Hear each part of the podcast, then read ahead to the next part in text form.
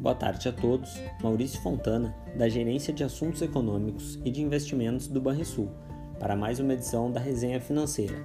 Um resumo de tudo o que aconteceu no cenário macroeconômico internacional e doméstico ao longo desta semana, uma revisão das projeções econômicas mais importantes no Brasil e também uma agenda dos dados relevantes a serem divulgados na semana que vem.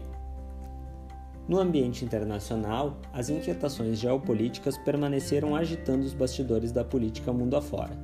Na semana, indicadores econômicos norte-americanos continuaram a apontar sinais mistos, renovando as incertezas quanto aos próximos passos do Fed, o Banco Central dos Estados Unidos.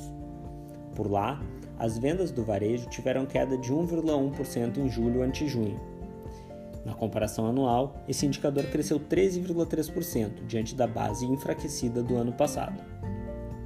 Esses dados são relevantes pois este é um dos principais motores da economia americana, respondendo por mais de dois terços do crescimento econômico no país. Já a produção industrial subiu 0,9% em julho, um desempenho que surpreendeu os analistas de mercado, que apontavam uma alta mais próxima de 0,5%. Na semana, um dos dados mais importantes foi a divulgação da ata do Comitê Federal de Mercado Aberto, o FOMC, colegiado semelhante ao Copom no Brasil, que indicou que os membros do colegiado americano não enxergam a redução de compra de ativos como um precursor para um aumento iminente das taxas de juros. Na reunião, foi discutido, segundo a ata, o início desse movimento, indicando que o mesmo deverá ocorrer até o fim deste ano um outro temor, não descartado, é o da inflação ultrapassar a meta de 2% do Fed por mais tempo do que o esperado. Por fim, o Banco Central americano reconheceu o progresso na recuperação do mercado de trabalho, ainda que se mantenha longe do ideal. Na zona do euro, o PIB registrou crescimento de 2% no segundo trimestre, na comparação com o trimestre imediatamente anterior, segundo dados da Eurostat. No comparativo anual, o avanço foi de 13,6%, muito próximo da previsão de mercado. Ainda no relatório, o emprego na zona do euro cresceu 0,5% no segundo trimestre contra o trimestre anterior. Além disso, viu-se que o índice de preços ao consumidor na região da moeda única europeia aumentou 2,2% em julho, ante o mesmo período do ano passado registrando alta na comparação com o acréscimo anual de 1,9% observado em junho. Dessa forma, a inflação na zona do euro permaneceu acima da meta oficial para o ano do Banco Central Europeu, de 2%. Na China, a produção industrial subiu 6,4% em julho, em comparação com o mesmo mês de 2020. Esse crescimento frustrou as projeções de mercado, que apontavam para uma alta de 7,8%. Em linha, as vendas do varejo chinês avançaram 8,5% em julho, no comparativo com o mesmo período do ano passado. A economia chinesa parece perder forças após alcançar seu nível pré-pandemia, por conta de custos mais altos, desabastecimento e novos surtos de Covid-19. Diante de tudo isso, no mercado financeiro, os investidores migraram em parte para alocações mais estáveis, e com esse movimento, amorteceram o impacto de realizações globais, levando o índice S&P 500 nos Estados Unidos a recuar cerca de 0,7% na semana até a tarde de sexta-feira.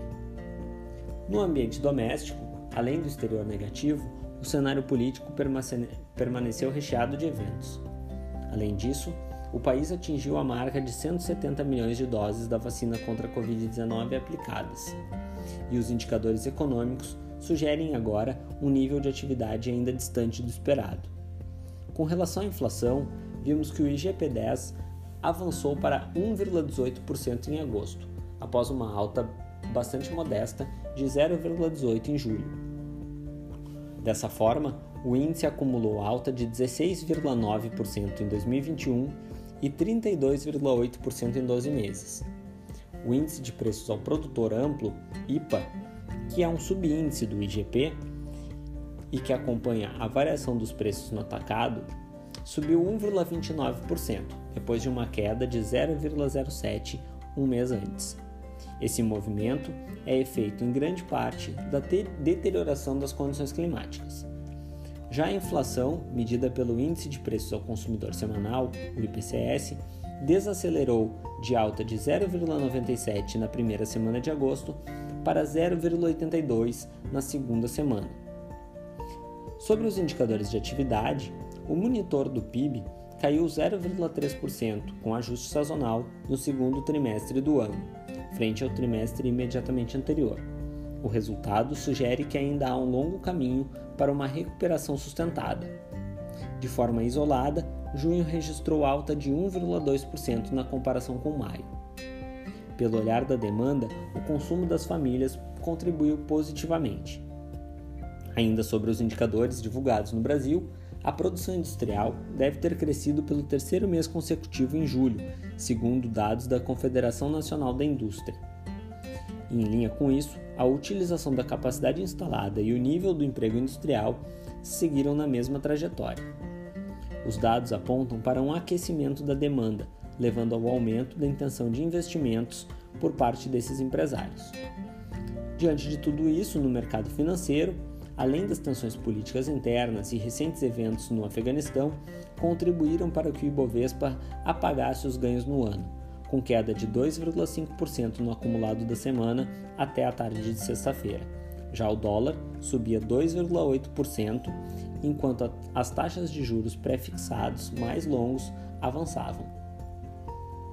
Em relação às projeções econômicas mais recentes, o Boletim Focus divulgado na segunda-feira mostrou que o mercado financeiro aumentou a expectativa de IPCA para este ano de 6,88% para 7,05%, aumentando também a estimativa para a inflação ao consumidor em 2022 para próximo de 3,9%. Já a taxa Selic esperada tanto para o final deste ano quanto do próximo é de 7,5%. A mediana de mercado também reduziu as expectativas de crescimento na margem, com o PIB esperado para 2021 com alta de 5,28% e em 2022 de apenas 2,04%. Na agenda de indicadores para a semana que vem, na segunda-feira, teremos o Boletim Focus mais atual, a sondagem da indústria da construção no Brasil referente a julho, além das prévias do PMI composto para a zona do euro, Estados Unidos e Alemanha referente a agosto.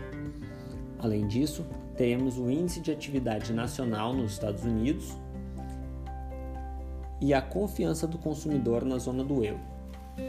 No dia 24, será divulgada a variação do PIB na Alemanha, a sondagem industrial de Richmond nos Estados Unidos, a sondagem do consumidor no Brasil no dia seguinte junto com o IPCA 15 e, um dia após, o INCCM no Brasil e a variação do PIB nos Estados Unidos, além dos pedidos de auxílio-desemprego. Por fim, para o dia 27, espera-se a divulgação da sondagem da indústria no Brasil e também os dados do CAGED de julho. Tenham todos um bom final de semana e bons investimentos.